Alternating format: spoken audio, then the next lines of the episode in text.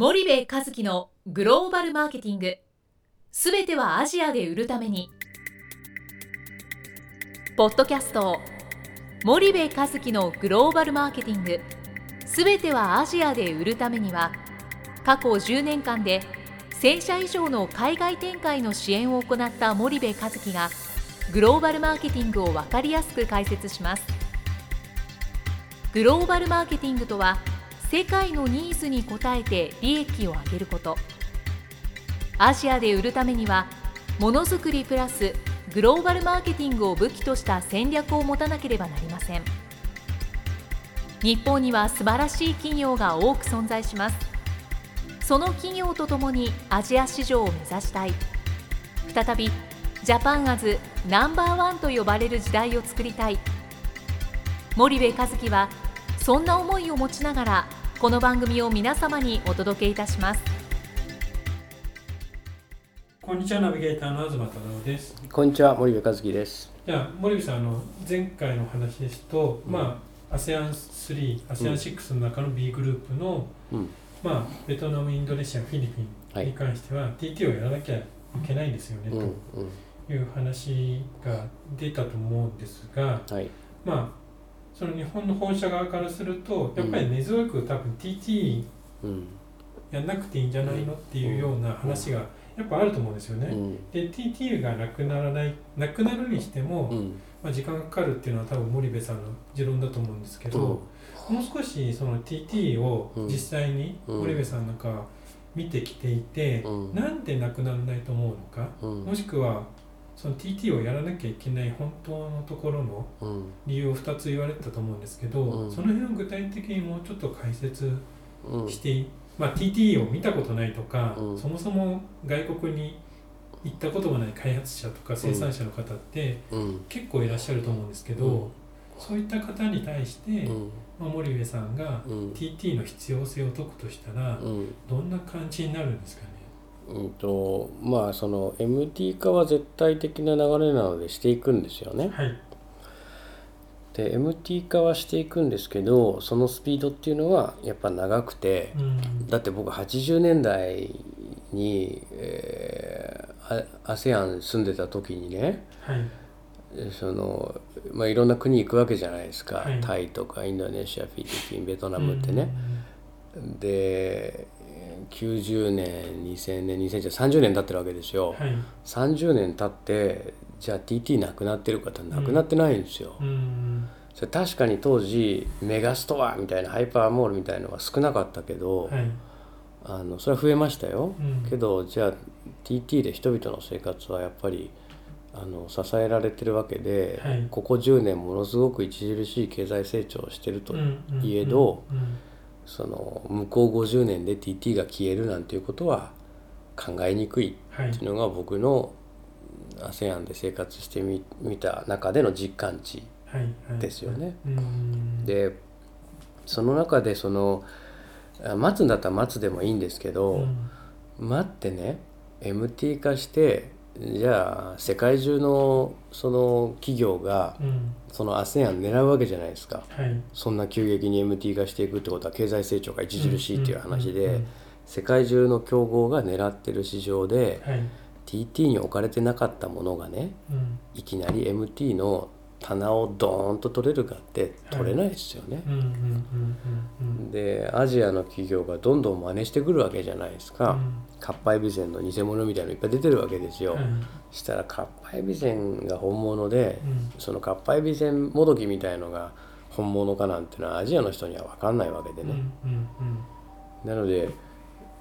結局 MT 化した時にもうマーケット取れないっていうのが僕の持論。はいで逆に言うと ASEAN だけのことを見たグローバル展開なんてすべきじゃなくて、うん、ASEAN の後にはインドというものすごい市場が残ってるわけですよ、はい、99%TT みたいなね、うんうんうん、でその先にはアフリカ市場も残ってるわけですよ、うん、向こう100年企業がそこのマーケットであの巨大な利益を埋めるポテンシャルを持った大陸が2つも残ってるわけですよ、はいでそんな中で TT 一度もやらずにそんな MT だけ待ってやるんです戦略でね、うん、世界の強豪と戦ってでまたアジアからどんどんメーカーが生まれてきてね、うん、勝てるわけがない、うんうんうん、今やらなかったら一生やれない、うんうん、って僕はすごく思う、うん、で結局ガラパゴっちゃう、うんうん、でそんな事例がいっぱいあるわけじゃないですか、はい家電だってそうですよね、うん、ハイ機能ハイスペック僕たちはメイドインジャパン特別な商品です。高級店にしか置きません。買える人だけ買ってください。値段は引きませんよ。機能いっぱいついてるんだからってやったわけじゃないですか、うん、そしたら今見てください。いやれ昔は日本企業しか作れなかったのに中国台湾韓国でも作れるアジアのマーケットはそっち買うわけですよね、うん、で超高級エレクトロニクスはヨーロッパ製買うわけじゃないですか、はい、でそんな状況が食品日用品菓子ステーショナリーでも起きちゃいますよっていうことを僕は非常に強くメーカーの経営陣に言いたいっていうそんな気持ちでいっぱいです。なるほど、うん、そうするとまあ MT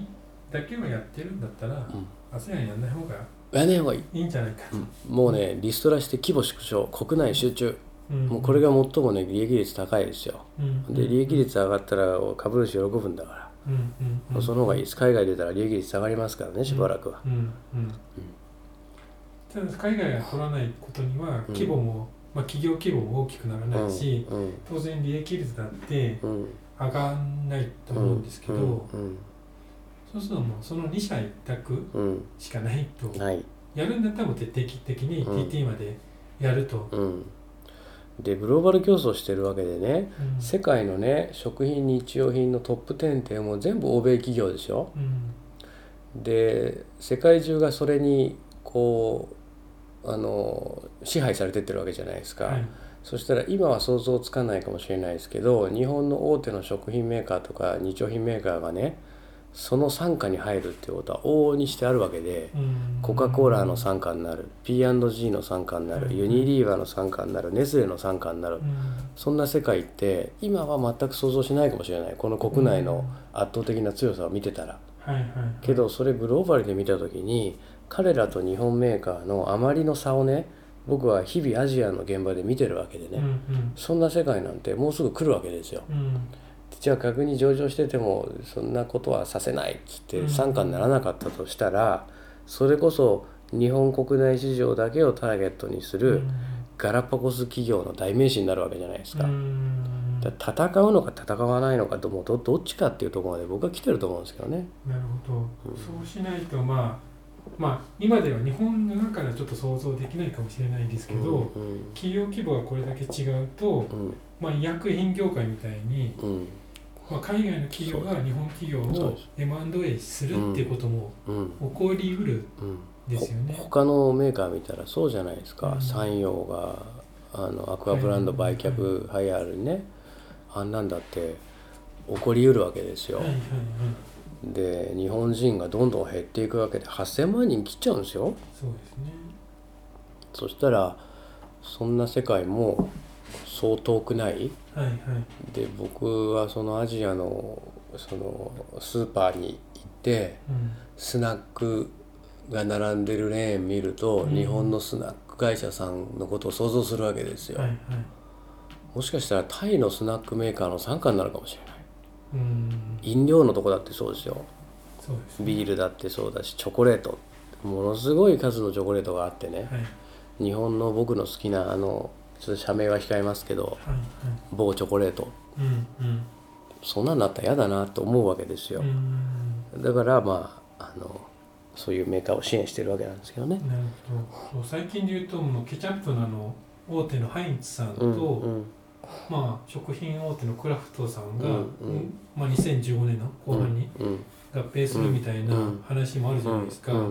そうするとやっぱそういう生き残りをかけて規模拡大をすることによってチャンネルを共有して商品を流すってことを世界の、まあ、グローバル企業は考えてると。でそれに取り残されてしまうと、まあ、日本企業っていうのは、なかなか立ち行かなくなってくるっていう構図が見えてるってことですよね。でそれを国内市場にいたら本当に見えない。そんなことは、だって日本製品で溢れてるんですもん。そうですね。けどやっぱ世界に出たらあ違うなっていう、うんうん、あの思いが非常に強くなってきて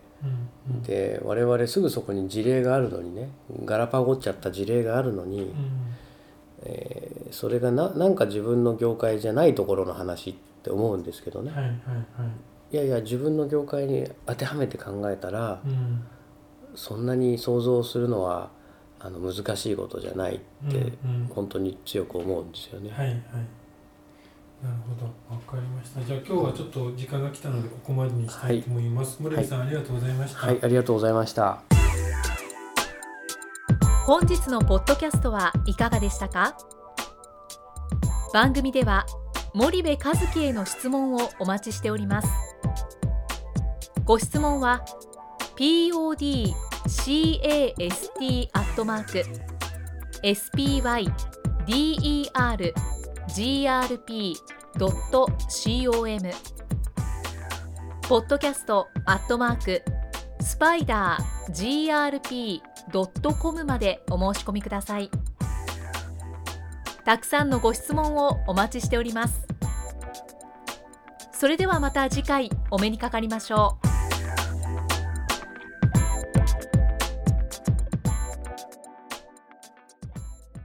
森部和樹のグローバルマーケティングこの番組はスパイダーグループの提供によりお送りしました。